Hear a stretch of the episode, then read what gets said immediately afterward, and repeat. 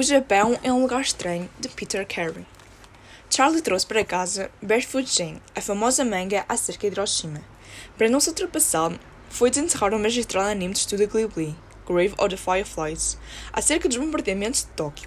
Se isto era cultura pop, era também arte e história. Isso resultou numa interessante inflexão nas nossas conversas.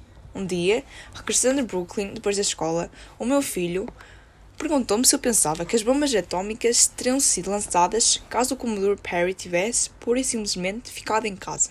Quem sabe? Talvez não. Nesse caso, concluiu Charlie, nunca teria existido Godzilla. Ele não estava a ser insensível ou banal. Godzilla, fora desde sempre, uma resposta japonesa consciente ao horror de Hiroshima. O monstro era a bomba. Aquela criança que nunca falava nas aulas estava agora a transbordar de ideias novas que não tinha receio de discutir.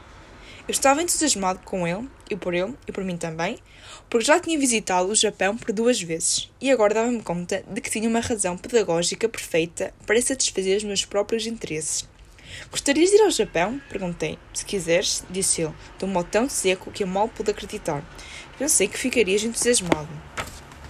Os lábios dele tremeram e ele baixou os olhos.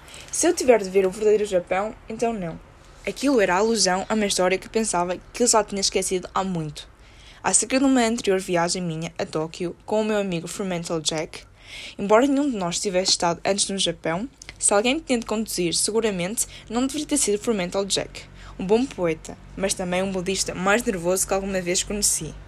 No que me diz respeito, eu só era capaz de reconhecer um pequeno número de caracteres japoneses e o meu sentido de orientação era terrível. Nunca deveria ter sido eu o navegador, mas, à medida que nos aproximámos da cidade, era eu quem gritava as direções e o Jack quem sacudia o volante em resposta, e foi assim que, miraculosamente, demos por nós a caminho de Ginza. Eu sentia-me exastiado com aquele acaso feliz, mas Fermental Jack ia puxando o lobo da orelha, o que não é exatamente um bom sinal. Como sabem aqueles que o conhecem bem. Qual é o problema, companheiro? Qual é o problema? gritou ele. Serás cego, porra? Olha ali! É que o Bucurusan, ou Autostrada 5, era uma fita torturosa de alcatrão, belíssima, pensei eu, acima dos destilhados planos de Tóquio, que não se parecia com nada que já tivesse visto. Baixa e de um branco de X e praticamente sem árvores, marcada pelos repuxos em todos os edifícios. Mesmo antes de eu ter descido para as ruelas estreitas de Shinjuku, antes de ter caminhado em Harajuku, entre os perfeitos elfos japoneses, Antes de eu ter conhecido Rizal Canhoto, que fazia os mais extraordinários grupos do planeta, foi ali, na Ikubukurusan, que eu decidi escrever um guião de ficção científica, para que pudéssemos vir rodá-lo em Tóquio. Isto é tão americano, disse Jack. Não percorri esta distância toda para isto. Bem, o que queres ver então? Quero ver o verdadeiro Japão. Eu sabia o que, é que ele queria dizer, claro.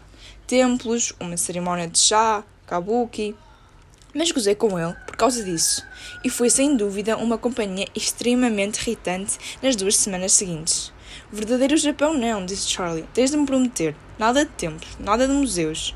O que é que nós faríamos? Podíamos comprar manga fixe. Não haverá traduções inglesas. Não me importo. Como peixe cru. E que mais?